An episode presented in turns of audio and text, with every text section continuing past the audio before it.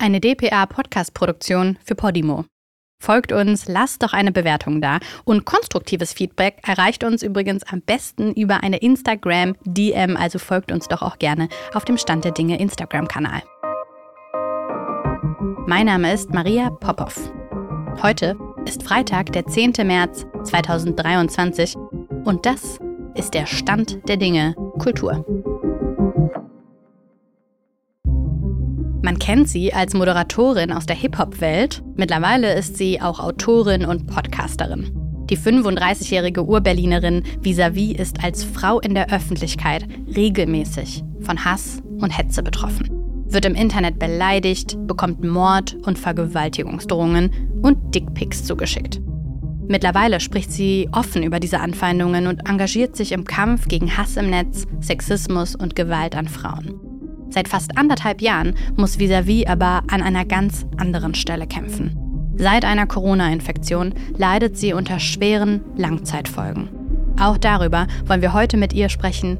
Hallo Lotti, schön, dass du Zeit hast für mich. Hallo, hallo, danke für die Einladung. Ich freue mich. Unsere Folge erscheint ja am Freitag, aber wir sprechen jetzt heute am Mittwoch, den 8. März, Internationaler Frauentag oder in Berlin Feministischer Kampftag genannt. Mhm. Ist dir persönlich der Tag oder diese Woche irgendwie wichtig? Also mir persönlich jetzt zugegeben, gerade an diesem heutigen Tag nicht so doll wie sonst zugegeben, einfach weil ich vielleicht gerade so meine persönlichen Kämpfe eben auch austrage und vielleicht nicht ganz so darauf fokussiert bin wie früher, als ich so die Kapazitäten hatte und dachte, wow, heute ist so ein Tag mhm. und da mhm. kann man sich mit diesem Thema so, da kann man reinspringen und kann sich für ganz viele Sachen einsetzen, die, die es halt rund ums Thema Feminismus gibt. Aber Heute ist es so ein bisschen, ich bin fast ein bisschen traurig dabei. Ich kann es gar nicht genau beschreiben, aber ich glaube, ich bin traurig, weil es nicht nur mir, so mit meinem persönlichen kleinen Schicksal, was jetzt auch nicht dabei im Vordergrund steht, aber nicht nur mir quasi gerade schlecht geht, sondern wenn ich so auf die Welt gucke, habe ich auch das Gefühl, es ist kein, hm. es ist irgendwie kein guter Tag für Feminismus und es gibt so viele Frauen, die gerade so hart kämpfen müssen und so viel liegt irgendwie in Scherben und ja. tut mir leid für den direkt super pessimistischen, negativen Einstieg, aber heute also deswegen stimmt es vielleicht eigentlich gar nicht, dass es mir nicht so viel bedeutet, sondern vielleicht ist es eher, weil es mir viel bedeutet, bin ich heute irgendwie so ein bisschen bedrückt, weil ich das Gefühl habe, es ist ein komischer, ein komischer feministischer Kampftag. Ja, heute. und ich finde, das zeigt aber doch auch, also auch die Kraft zu haben, zu kämpfen das ist auch schon allein irgendwie ein Ding, was uns beschäftigt im Leben. Und wir sprechen auch mhm. gleich natürlich darüber, warum für dich diese Kräfte jetzt besonders noch weniger da sind. Und so viele andere Frauen kennen das aber auch so, ne? Von wegen, ey, kein Bock auf Blumen und ich habe heute generell nicht so eine happy Stimmung. Oder halt, ey, ich habe irgendwie ein Scheißleben gerade und dann ist es auch manchmal mhm. schwer, ähm, noch mitzukämpfen für andere Belange. Lotti, du warst ja vor ein paar Jahren irgendwie die einzige weibliche Moderatorin in der Rap-Welt und hast wahrscheinlich auch schon viel zu oft gehört und darüber sprechen müssen und man wird dann immer wieder darauf hingewiesen, man ist die einzige Frau und so weiter und so fort. Ist es denn bei dir ein Zufall, dass wir dich in dieser Hip-Hop-Welt weniger sehen als mittlerweile eben in deiner vielfältigen restlichen Arbeit? Nee, das ist kein Zufall. Also ich muss sagen, dass es für mich die letzten Jahre immer schwieriger geworden ist, auch dort stattzufinden, auch wenn ich die Rap-Welt wirklich liebe und auch wenn ich dieser Welt ganz, ganz viel zu verdanken habe und mein Herz auch immer dafür schlagen wird. Aber ich habe doch gemerkt, auch je weiter ich so ich will jetzt nicht sagen intellektuell, aber vielleicht schon auch was, mhm. also was meine eigene Bildung betrifft, gekommen bin. Und auch je mehr ich mich eben mit Themen wie Feminismus, aber auch Rassismus oder anderen strukturellen Problemen so in der Gesellschaft auseinandergesetzt habe, desto schwieriger wurde das teilweise so die komplette Rap-Welt so abzubilden und da so stattzufinden, wie ich das früher getan habe. Weil ich muss zugeben, ich habe selber früher so viele, so problematische Sachen gesagt und getan in diesen Interviews, weil weil ich in dieser Welt ganz vieles gar nicht hinterfragt habe und teilweise auch wirklich wahrscheinlich eine Art von eben Sexismus in mir drin hatte, ah, weil ich den krass. um mich rum die ganze Zeit eben vorgelebt bekommen ja. habe. Und das ist dann einfach immer schwieriger geworden, je älter ich wurde und je mehr ich mich auch mit diesen Themen befasst habe und irgendwann gemerkt habe, ich kann nicht einfach in einem Interview gewisse Sätze so stehen lassen. Ja. Und ich kann dann nicht sagen, hey, cool, ich weiß, du hast es nicht so gemeint, komm, lass uns über was anderes reden, sondern es hat dann auch irgendwann angefangen, auch in meiner Radiosendung die letzten Jahre, dass ich teilweise live on air in der Sendung, in der es um Hip-Hop ging, 15 Minuten über irgendeine zum Beispiel auch homo- oder transfeindliche Aussage oder so diskutieren musste mit jemandem, weil ich einfach das nicht mehr ertragen habe, was ich eben jahrelang teilweise immer auch so akzeptiert habe, als der hat es ja nicht so gemeint. Und eigentlich ist der ein ganz guter oder die. Es, gibt ja beides auch in ja, der Welt. Ja. Ey, voll, ja. Kennst du das heutzutage? Gibt es doch besonders unter der Gen Z so diesen Ausdruck Pick Me Girl, dass so Menschen ja, online sich mhm. besonders irgendwie hinstellen würden und sagen würden, ich bin nämlich nicht so. Und äh, das ist natürlich besonders so rooted in misogynem, verinnerlichtem mhm. Hass. Und dann denke ich aber immer so für uns jetzt, die nicht mehr Gen Z so sind, ey, das ist unser Aufwachsen und das ist auch häufig ein berufliches Aufwachsen aufwachst, ne? also in einem männerdominierten Umfeld dazu zu gehören und dann so zu denken, ich bin mhm. aber doch die coole, hallo, ich habe doch nicht nur Freundinnen, weil die sind ein bisschen ja. zickig. Kennst du das auch? War das bei dir Ey, auch so? Also ich finde es gut, dass du das auch jetzt so sagst, weil ich teilweise richtig Angst habe, ob ich die Einzige war, oh no. die, Ja, also ich habe heute zum Beispiel auch eben im Zuge des äh, Frauentags oder feministischen Kampftags dann auch so Ausschnitte gesehen, zum Beispiel von der Loredana, die auf der Bühne steht. Hast du das Video auch mm, gesehen zufällig? Yes. Ja. Loredana steht auf der Bühne und sagt halt so, hey, ich habe es als Frau überhaupt gar nicht schwer gehabt und ich weiß gar nicht, also was das Problem ist. So, ich habe einfach gemacht und es war alles cool und die Jungs waren alle cool zu mir und alles war gar kein Problem und hey, alles super. So, ich habe mich hier in der Musikwelt als Frau einfach etabliert und hatte gar kein, also wo ist eigentlich das Problem? Das ist so ein bisschen so der der Vibe. Und dann ist mir so bewusst geworden, dass ich, glaube ich, auch so eine Phase hatte, in der ich solche Sachen gesagt habe. Und ja. ich habe richtig vorhin so Angst bekommen, dachte, oh Gott, wenn irgendwer irgendwelche alten Aussagen von mir rauskramt und das dann durchs Internet geistert. Aber ich habe es zu diesem Zeitpunkt auch nicht besser gewusst. Da war ich Anfang 20 und ich glaube, dass ich auch diese Themen nämlich so ein bisschen satt hatte, dieses, dass ich die einzige Frau bin mhm. und dass mir auch damals ganz oft dann wiederum Leute sagen wollten, dass es nur ein Frauen Bonus ist oder ein Tittenbonus, wie es dann auch genannt wurde, fuck, dass ich stimmt. jetzt wiederum mich in dieser Welt so etabliert habe. Und ich glaube, deswegen wollte ich mich davon so abgrenzen, als Frau wahrgenommen zu werden und wollte sagen, hey, ich bin doch aber genauso wie ihr, ich bin genauso cool und ich bin halt auch wie die männlichen Moderatoren und ihr braucht mir jetzt nicht einreden, ich hätte das nur geschafft, weil ich eine Frau bin. Das wiederum hat dazu geführt, dass ich teilweise eben solche strukturellen Probleme, die damit einhergehen, eine Frau zu sein, glaube ich, auch ein bisschen geleugnet habe und auch ja. so ganz klar gesagt habe, ich bin nicht für eine Frauenquote und wenn Frauen gut sind, dann werden sie sich durchsetzen. So eine Scheiße habe ich erzählt und ich schäme mich dafür. Und ich bin froh, jetzt gerade rausgehört zu haben, ich bin nicht die Einzige, die so eine Scheiße erzählt hat, oder? Du bist absolut nicht die Einzige. Und ich finde es so wichtig, darüber zu sprechen, weil das zeigt ja einfach, wie schwer es gemacht wurde für die wenigen, die in solchen Orten ja. angekommen sind und stattfinden dürfen, dass anscheinend dir und mir auch früher nicht mhm. das Gefühl gegeben wurde, ey, dann mach doch den Raum frei für noch andere. Dann sei doch eher solidarisch ja. für Menschen, die diese Räume noch nicht haben.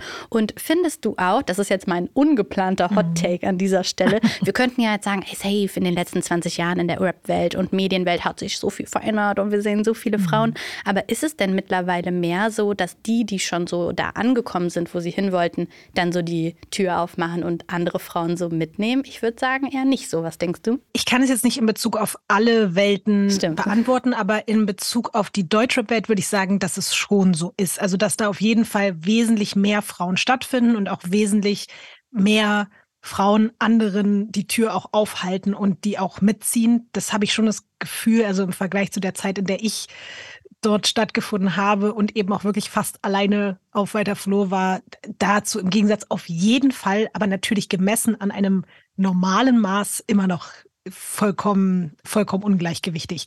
Aber auch dazu muss ich sagen, ich, ich weiß auch gar nicht, ob ich das jemals schon mal so öffentlich so verarbeitet habe, weil ich mich nicht nur für meine eigenen Aussagen schäme, sondern ich schäme mich auch dafür, dass ich zu dieser Zeit auch eben nicht unbedingt die war, die anderen die Tür so weit aufgehalten hat, weil ich Angst hatte, dass es nur diesen einen Platz gibt. Ja. Und das, da könnte ich mir auch heute, aber natürlich, du hast es ja auch gerade schon gesagt, ich, ich bin teilweise Opfer dieses Systems gewesen, aber bin selber auch ein Stück weit dafür verantwortlich gewesen, weil man mir, glaube ich, suggeriert hat, dass der Kuchen eben, beziehungsweise der Kuchen ist riesig für alle männlichen Personen in dieser Welt, aber es gibt nur ein Stück Kuchen ja. für eine Frau und wenn du den haben willst, dann musst du dir den nehmen und wenn die anderen Frauen kommen, dann nehmen sie dieses Stück und dann ja. stehst du ohne alles da.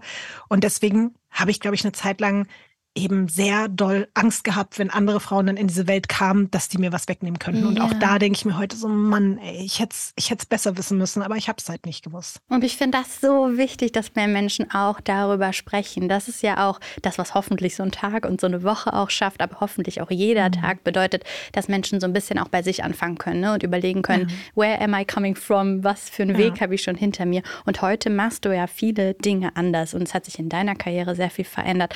Du bist Podcasterin, man kennt dich gemeinsam mit Ines Anioli in Weird Crimes und gerade hast du einen neuen Podcast in Zusammenarbeit mit der ARD herausgebracht, Fighting Long Covid. Worum geht es da? Ja, da geht es um meinen persönlichen Kampf, den ich seit jetzt über 14 Monaten führe gegen ein Virus, das uns leider allen bekannt ist, mit dem ich mich Ende 2021 infiziert habe und seitdem einfach mein Leben auf jeden Fall nicht mehr das ist, was es vorher war und ich mit sehr, sehr vielen unangenehmen Diagnosen konfrontiert wurde und bis heute immer noch nicht wieder gesund geworden bin und es auch nie wieder werde. Und wir thematisieren in diesem Podcast einerseits so den ganzen Weg dahin, auch wirklich sehr persönlich, alles, was ich erlebt habe, aber natürlich auch so ein bisschen grundsätzlich dieses ganze Thema Long-Covid, aber auch chronische Erkrankungen, Stigmatisierung, all das kommt da vor. Seit deiner Erkrankung hat sich dein Leben ja einfach komplett verändert. Ne? Du warst früher jedes Wochenende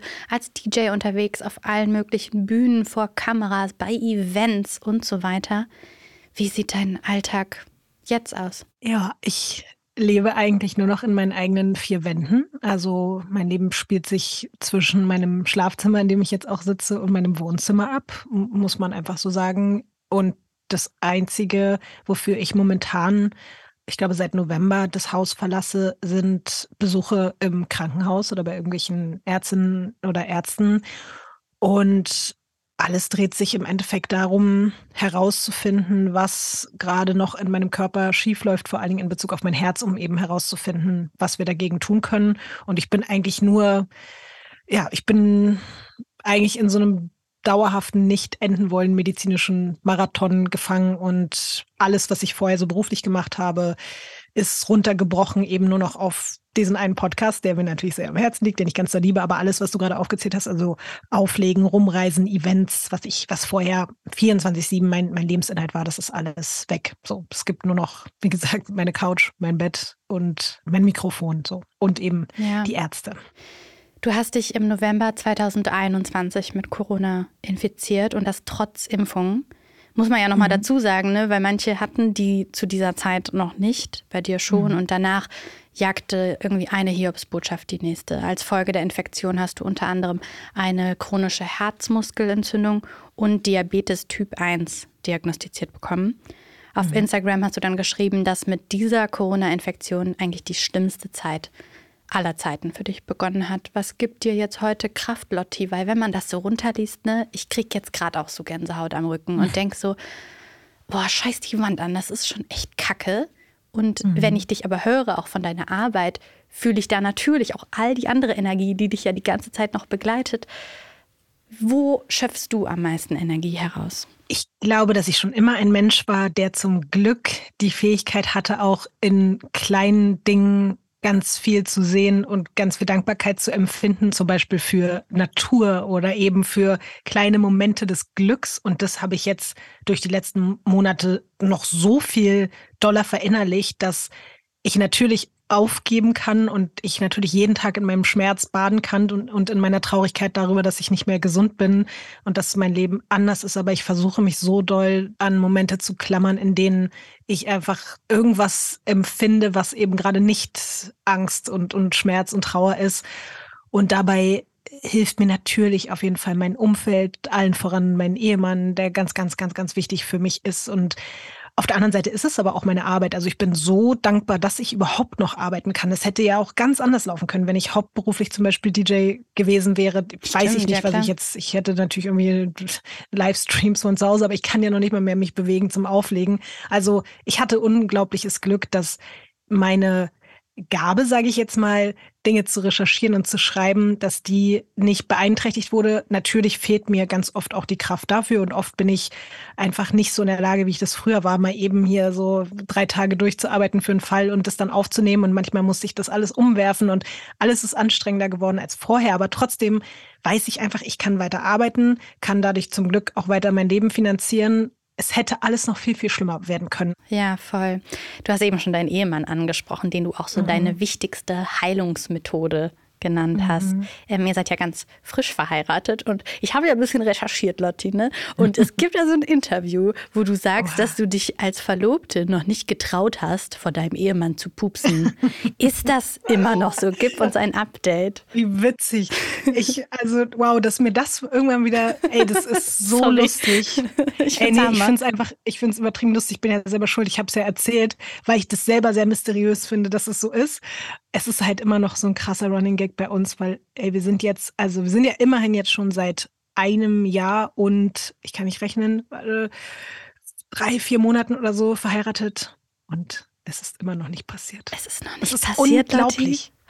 Ich verstehe es selber nicht. Es ist nicht so, dass ich jetzt nicht sagen würde, ich würde es nicht mal, weil ich weiß ja auch, er ist der coolste, entspannteste Mensch der Welt und mir ist es scheißegal. Also ist jetzt nicht so, dass ich sage, oh, ich bin eine Frau, ich darf nicht vor meinem ja, klar, Mann pupsen ja, ja, oder so. Ja Aber mittlerweile, vielleicht ist es einfach jetzt auch, vielleicht ist dieser Punkt überschritten es wird nie wieder passieren. Also niemals passieren. Ich weiß es nicht. Ja. Leute, schreibt uns bei Instagram DMs, ob ihr vor euren Partnern oder Partnerin pupsen könnt. Machst du das denn vor, vor deinem Partner also, oder vor meiner Freundin oder? muss ich ehrlich sagen, ich kenne das nämlich, ich kann relaten mit dir, dass da irgendwas mhm. in mir angespannt ist und mir fällt zum Beispiel schwer, ich brauche länger, um zu pinkeln. Das ist mir mal ah. aufgefallen. Mhm. Das ist doch so eigenartig. Warum ist der Körper so? Naja, kurzer Ich muss aber auch sagen, ich weiß nicht, wie du das siehst. Ich finde so ein paar gewisse Sachen, und das ist vollkommen egal, eben, also das hat dann auch nichts mit Geschlechterrollen oder so zu tun, sondern finde ich von allen Seiten so ein paar Sachen, sollte man vielleicht auch nicht voneinander Hä, findest tun. du, okay, so. nee, da würde ich zum Beispiel sagen, nee, Echt? darüber könnten wir eine extra Podcast-Folge machen. Ich finde nein. Ich weiß nicht warum. Du findest alles, also selbst, okay, warte, jetzt wird es echt strange. Ich hätte nicht gedacht, dass ich diese Frage immer irgendwie selbst groß machen, Sachen machen vor Partnerin oder Partner. Selbst das? Also ich mache die Tür zu, sagen wir mal so. Das finde ich schon mal ein wichtiges Statement. Aber ich würde schon, also ich würde nicht sagen, dass das jetzt zum Beispiel irgendwie eine Leidenschaft in einer Beziehung zerstört. Da wäre ich so sorry. Also nee, das glaube ich zum Beispiel nicht. Glaubst du schon? Ja, ich, also, also Natürlich ist es jetzt, es hat für mich nicht so mit, mit Charme oder so zu tun, aber ich finde irgendwie, es gibt so ein paar Sachen und vielleicht, ich kann noch nicht mal genau beschreiben, warum, aber ich, für mich wäre das zum Beispiel das, also niemals auch nur in der Nähe, wenn ich, also nein, nee. Okay, vielleicht hat es doch was mit Charme zu tun, keine Ahnung, aber ich, nee. Ich finde es mega schon das spannend. Gefühl, wenn jetzt Leute so richtig so ein Lifestyle leben und wenn die damit cool und glücklich sind, ist alles geil, aber wenn so Paare so ein Leben leben, dass sie eben die Tür offen lassen, komplett alles sich dabei angucken, der eine duscht gerade, oh der andere Gott. scheißt, so. Das, nee, das finde ich also weird. Ich, ja, ich glaube dann, recht. nee, irgendwann ist man dann mehr vielleicht dann Geschwister, als dass man irgendwie Sex haben kann und solche Sachen miteinander, wenn man die ganze Zeit die ja. Exkremente des anderen sehen ja, muss und so. Ich weiß ja, nicht, ich sorry. weiß schon, was du meinst. Ey, ich finde, es ist ein wichtiges Thema, das Deutschland sicherlich berührt. Und deswegen finde ich das sehr gut, dass es mal in diesem Podcast vorgekommen ja. ist. Ich kann mir aber auch vorstellen. Damit habe ich heute nicht gerechnet. Also danke für diese Überraschung. freut mich, freut mich, dass du auch mal Fragen bekommst, die dich irgendwie dann überraschen, gerade wenn du die ganze Zeit über zum Beispiel diese Themen sprichst. Und Lotte, jetzt ist es ja schon so, ähm, ihr habt geheiratet kurz bevor du Corona bekommen hast, richtig? Mhm. Und ähm, einen Monat vorher. Ein Monat vorher. Das ist so ja. unmittelbar, aber natürlich hattet ihr ja schon länger eine äh, feste, ernsthafte Beziehung so. Mhm. Ähm, ihr wart dann aber frisch verheiratet, als du krank geworden bist. War das mhm. denn irgendwie eine krasse Bewährungsprobe für eure Beziehung? Boah, total. Also es ist ja so ganz klischeemäßig, dass auch wir bei der Hochzeit uns so geschworen haben, dieses in guten wie in schlechten Zeiten sind wir füreinander da. Aber man glaubt ja einfach erstmal, man denkt ja doch die ersten tollen Ehejahre und wir haben mm. die unbeschwerteste, glücklichste Zeit der Welt und erstmal wollten wir unsere Hochzeitsreise machen. Und es war natürlich auch am Anfang so in diesen ersten vier Wochen, die wir dieses Glück zusammen hatten, war es so schön überall, wo wir hingekommen sind. Und wir hatten noch nicht mal so viele Momente, weil wir beide auch oder ich vor allen Dingen glaube ich auch zu der Zeit irgendwie viel gearbeitet habe, aber wir haben dann da die Leute getroffen, die uns gratuliert haben. Und überall waren wir halt dieses frisch verheiratete Paar. Und man hatte diesen so Celebration-Vibe Vibe immer noch. Also alle mhm. haben uns mit uns unsere Liebe gefeiert und dieses Gefühl dachten wir einfach hält jetzt so wahrscheinlich ein paar Wochen und Monate an und dann kommt noch die Hochzeitsreise und da feiern wir die ganze Zeit, dass wir verheiratet sind und alles ist so schön und irgendwann ziehen vielleicht auch mal bei uns dann dunklere Wolken auf und wir werden Probleme haben, so wie jedes andere Paar der Welt auch. Aber dass das halt nach vier Wochen kommt, mhm. das hat also boah, wir haben da beide nicht mit gerechnet. Wir wurden da beide so krass überrumpelt mit und natürlich hat uns das auf eine Probe gestellt, aber das ist bis heute etwas, wofür ich jeden Tag dankbar bin und worüber wir beide auch ganz, ganz oft reden.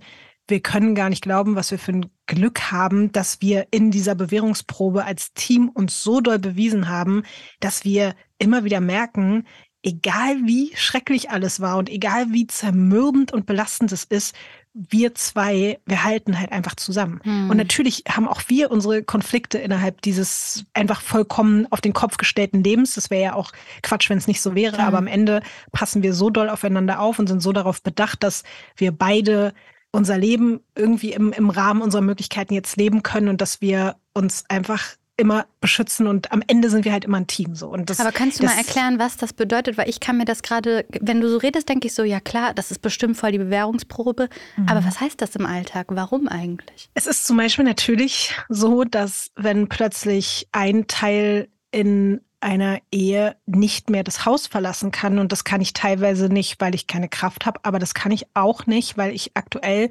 durch alles, was durcheinander ist in meinem Körper, auch total gefährdet bin, mich mit jeglicher Art von Viren gerade zu infizieren und das auf mein Herz gehen kann. Also egal, ob eine Erkältung, ob eine Grippe, ob Covid mhm. oder sonst was, gerade wo alle auch krank sind, ist für mich nach draußen gehen und vor allen Dingen unter Menschen gehen einfach immer mit einem Risiko verbunden.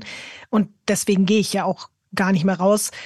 Und natürlich ist es aber so, dass mein Mann schon das Bedürfnis hat, auch mal in eine Kneipe zu gehen und auch mal mit seinen Freunden zu sein und Klar. einfach, er hat halt die körperlichen Kapazitäten dafür und gleichzeitig will er mich aber nicht gefährden. Und das ist einfach auch ein Konfliktpunkt natürlich, dass man da so einen Mittelweg finden muss. Wie schaffen wir das, dass dass trotzdem die eine Seite, die noch in der Lage dazu ist, sein Leben irgendwie leben kann, aber die andere Seite dadurch nicht äh, jeden Tag hier alleine quasi sitzt und ich mich dadurch natürlich nicht nur alleine fühle, sondern auch Gefahr laufe, mich dann doch noch anzustecken, obwohl ich nicht hm. aus dem Haus gehe. Aber selbst das, würde ich sagen, meistern wir sehr, sehr, sehr, sehr gut. Also Leon ist eben auch ein Mensch, der äh, als teilweise einziger irgendwo eine Maske trägt und sich dann von irgendwelchen Leuten auch noch dumm anmachen lassen muss. Und ja. also ich habe schon Videos bekommen, wo ich also einfach so berührt war und wo ich das so schön fand, dass selbst wenn Leon auf irgendwelche Konzerte gegangen ist, dann ist er der, der Einzige unter Tausenden, der eine Maske aufhat wow. und der weiß, warum er das macht. Und ja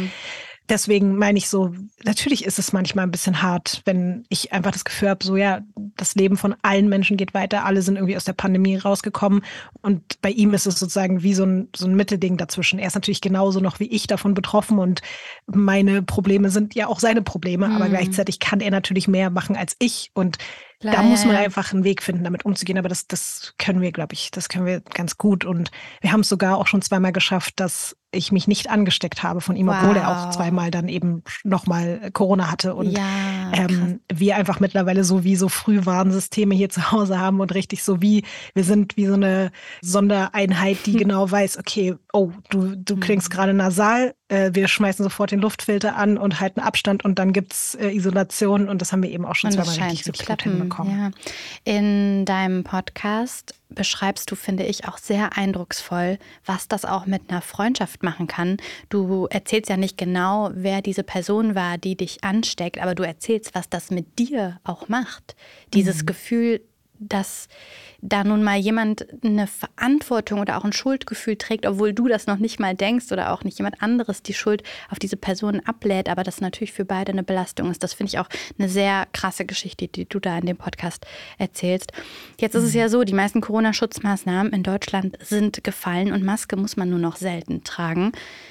Was denkst du über die gelockerten Maßnahmen? Was macht das vielleicht mit dir? Also ich habe mich eigentlich mit allem soweit abgefunden, weil ich es natürlich auch verstehen kann, wenn sich für den Großteil aller Menschen dieses Virus so harmlos anfühlt mittlerweile, dass sie eben keinen Bock mehr haben, sich an irgendwelche Dinge zu halten und das Gefühl haben, so, wir wollen halt unser altes Leben wieder zurück. Es kotzt mich teilweise ein bisschen an, weil ich denke, es sind hier und da, und damit meine ich nicht alles, weil es gibt Maßnahmen, die während der Pandemie komplett überzogen waren und komplett auch unnötig waren. Also ich bin überhaupt nicht auch für so, für so Sachen wie irgendwelche harten Lockdowns oder so. Oder ich war auch nie für eine Impfpflicht oder auch für eine generelle Maskenpflicht auf der Straße. So, für sowas war ich alles überhaupt gar nicht. Aber ich bin eher gerade sehr, sehr verzweifelt. So, es gibt so einen Punkt, da könnte ich wirklich, also da, ich muss auch aufpassen, dass ich mich nicht so doll aufrege, wegen meines Blutdrucks und mm. ähm, meinem Puls. Aber dieser Punkt, meinetwegen schafft überall die Maskenpflicht ab, ist okay, ist alles in Ordnung. Ich gehe zum Beispiel auch, ich gehe nicht mehr selber einkaufen, ich würde nicht mehr mit den öffentlichen Verkehrsmitteln, auch nicht mehr mit dem Zug fahren, ist alles okay. Aber dass man die Maskenpflicht in Krankenhäusern und in Pflegeeinrichtungen abschafft, das ist so ein unglaublicher Schlag in die Fresse von jedem Menschen, der in irgendeiner Form vorerkrankt ist, vulnerabel ist oder auch Angehörige dieser Menschen. Ich habe gestern zum Beispiel einen Tweet gesehen von einer Mutter, die wirklich ganz verzweifelt gesagt hat, ey, ich habe einen herzkranken Sohn und für mich ist es jetzt ein Risiko mit meinem Sohn, der regelmäßig ins Krankenhaus muss, da reinzugehen, weil die Gefahr besteht, dass der noch kränker wieder rauskommt oder sogar nicht mehr wieder rauskommt. Und das nur, weil Menschen nicht ein Stück Stoff ein paar Stunden oder für ein paar Momente innerhalb dieser Einrichtung tragen wollen. Und da muss ich auch leider sagen, es tut mir natürlich leid für Menschen, die im medizinischen Bereich arbeiten, ja. die irgendwie sagen, es ist für sie eine Belastung, den ganzen Tag eine Maske zu tragen. Aber ich finde, das sollte ehrlich gesagt einfach Standard sein. Und vor allen Dingen während einer Pandemie. Es gibt ja. immer noch eine Pandemie, auch wenn das Leute nicht einsehen wollen. Aber ich beschäftige mich halt auch weiterhin viel damit. Es gibt ja momentan, also die Inzidenzen kann man ja gar nicht mehr richtig berechnen, weil es keine Tests mehr wirklich gibt. Aber es gibt eben zum Beispiel Abwasseruntersuchungen, die zeigen, wie hoch die Virusbelastung noch ist überall. Und dieses Virus ist noch total aktiv. Und viele Menschen denken eben, ja, für mich war das ja nur eine Erkältung. Aber es ist halt genau das Schlimme auch mittlerweile, diese ganzen Studien darüber, was das auch langfristig nach mehreren Infektionen und so mit dem Körper machen kann. Es kann sein, dass es drei, viermal gut geht, aber vielleicht ist es beim fünften, sechsten Mal eben nicht mehr so. Und alle, die sagen, dass es nur ein Erkältungsvirus oder ein Grippevirus ist, es stimmt eben nicht. Es gibt da so Einstufungen, was die Risikogruppen von Viren betrifft. Und da ist Covid auf jeden Fall oder SARS-CoV, äh, also in einer ganz anderen Stufe, als es ein Erkältungsvirus oder ein Grippevirus ist. Und deswegen muss man den auch anders behandeln. Und deswegen müsste man Menschen schützen, die einfach diesem Virus nicht schutzlos ausgeliefert ja. werden dürfen. Und das macht mich ganz, ganz fertig, weil ich weiß, ab April wird es auch in Berlin so sein. Und ich muss jede Woche, jeden Monat mehrfach ins Krankenhaus, mehrfach zu irgendwelchen Terminen in Praxen. Und mir graut es jetzt schon davor, ich möchte da eigentlich dann gar nicht mehr hingehen. Und am Ende, ja. aber ich, ich kann nichts machen. Ich, keine Ahnung, ich habe auch nicht die Kapazitäten, mich da politisch gegen irgendwen oder irgendwas aufzulehnen. Und deswegen, ja, um deine Frage zu beantworten, Entschuldigung, ich habe sehr lange ausgeholt gerade, aber ich bin mit allem in Ordnung, alle Maßnahmen, die gekippt wurden, okay, aber das macht mich komplett fassungslos. Jetzt hast du aber einen Podcast eben mit produziert und erschaffen, indem du dich mit deiner eigenen Geschichte eben beschäftigst. Wie war das für dich, das erste Mal ja auch zum Beispiel ganz privaten Einblick zu geben und äh, auch deine Tagebucheinträge, die du als Audionachrichten aufgenommen hast, wieder abzuspielen? Was hat das mit dir gemacht? Es ist schon irgendwie, ich, also ich habe es ein bisschen unterschätzt im Vorfeld, glaube ich. Ich dachte, ich erzähle es jetzt einfach mal so und irgendwann ist mir aber währenddessen bewusst geworden, es ist halt wirklich so intim, so privat. Es war dadurch auch auf jeden Fall sehr schmerzhaft und jetzt, als die ersten beiden Folgen rauskamen, habe ich auch ein bisschen Angst gehabt, weil ich dachte, ich habe mich natürlich eh schon sehr angreifbar gemacht durch dieses Thema und das lockt natürlich auch immer sehr viele merkwürdige Menschen aus ihren Löchern und durch diesen Umgang damit, also dass ich eigentlich fast nichts mehr da in der Hinsicht der Fantasie überlasse, sondern mich wirklich komplett nackig mache, habe ich einfach auch die ganze Zeit jetzt Angst gehabt, dass es vielleicht noch schlimmer wird, auch was so schreckliche Nachrichten betrifft. Und das ist es teilweise auch. Und auf der anderen Seite hat es sich auch super befreiend angefühlt. Ich mhm. habe mich wirklich gefühlt wie bei einer Therapie, also ähnlich wie bei einer wirklichen Therapie, aber es ist einfach nochmal schön auch gewisse Dinge, also schön ist in dem Kontext vielleicht ein komisches Wort, aber bei Instagram habe ich eigentlich nur immer in geschriebener Form so beleuchtet, was passiert ist. Ich habe mm. alles, was ich da so dokumentiert habe, kam immer nur auf irgendwie schwarzer Hintergrund, weißer Text dazu und ein paar Bilder. Aber meine Stimme, meine Emotionen dazu, die dann teilweise vielleicht auch manchmal ein bisschen mit mir durchgegangen sind, hat man eben bislang auch noch gar nicht dazu gehört. Und ich glaube, dadurch verstehen manche Leute auch jetzt erst das Ausmaß, was wirklich ja. passiert ist. Selbst Menschen aus meinem Umfeld sagen so, hä, ich wusste gar nicht, was du da auch so in diesen Krankenhäusern teilweise erlebt hast. Und ich glaube, mir ist jetzt erst bewusst geworden, dass ich noch so viel auf dem Herzen hatte zu dem Thema und auch generell dieses, ja, weiterhin dafür zu sorgen, dass dieses Thema Krankheit, was so unsexy und uncool ist und auch noch Thema dann Long Covid, was auch, worauf niemand mehr Bock hat, dass ich diese beiden Themen, von denen aber so viele Leute betroffen sind, die sich eben nicht gehört und nicht gesehen fühlen, dass ich das einfach durch dieses sehr intime von mir erzählen alles irgendwie sichtbarer machen kann. Das hat diese ganzen Ängste dahingehend und auch den Schmerz, den ich vielleicht hatte beim Aufnehmen teilweise, das hat das alles auf jeden Fall sehr gut ausgeglichen. Und ich bin sehr, sehr froh, dass ich mich dazu entschieden habe, das zu machen, weil es war nicht meine Idee, muss ich zugeben. Ich wurde gefragt. Ich habe ja gesagt und im Nachhinein denke ich, das war die absolut richtige Entscheidung. Und es hat mich eben auch ein bisschen befreit und das scheint auch anderen Menschen ganz gut zu tun, dass das Thema jetzt so viel oder mehr Aufmerksamkeit dadurch bekommt. Danke, Lotti, dass du uns davon erzählst und für diese Podcast-Aufnahme Zeit hattest. Danke auch dir. Ich hoffe, ich habe nicht zu viel geredet. Ich bin, also, wie du jetzt weißt, bin ich hier wie so eine Einsiedlerin zu Hause. Und wenn ich dann mal mit jemandem reden kann, dann rede ich ganz, ganz viel. Also, sorry, ich hoffe, ich habe dir nicht äh, ein Ohr abgekaut. Nee, aber es gut. war sehr, sehr schön und ich habe mich gefreut, dich äh, auf diesem Wege kennenzulernen. Krankheitsverläufe wie die von Visavi zeigen, dass die Folgen von Corona absolut nicht zu verharmlosen sind. Klar, wir genießen es wahrscheinlich alle, oder? Dass wir wieder auf Konzerte gehen können, uns in größeren Gruppen, auch mit Freundinnen oder der Familie treffen können und vielleicht auch mal die Maske in der Bahn wegzulassen. Doch es gibt eben noch nach wie vor ein Risiko, schwer an Corona zu erkranken, auch wenn es viel kleiner geworden ist. Also Leute, passt auf euch auf und bleibt gesund. Das war der Stand der Dinge für diese Woche. Die nächste Episode bekommt ihr am nächsten Donnerstag. Stand der Dinge ist eine DPA-Podcast-Produktion für Podimo. Executive Producer DPA David Krause. Executive Producer Podimo Judith Trost. Produktmanagement Dorothee Barth. Head-AutorInnen Anna Loll und Axel Schröder. Redaktion Mia Bucher, Martin Romanzik und Anne Krüger. Marketing Podimo Laura Schmidt. Musik Marvin McMahon. Produktionslied Sebastian Bressel.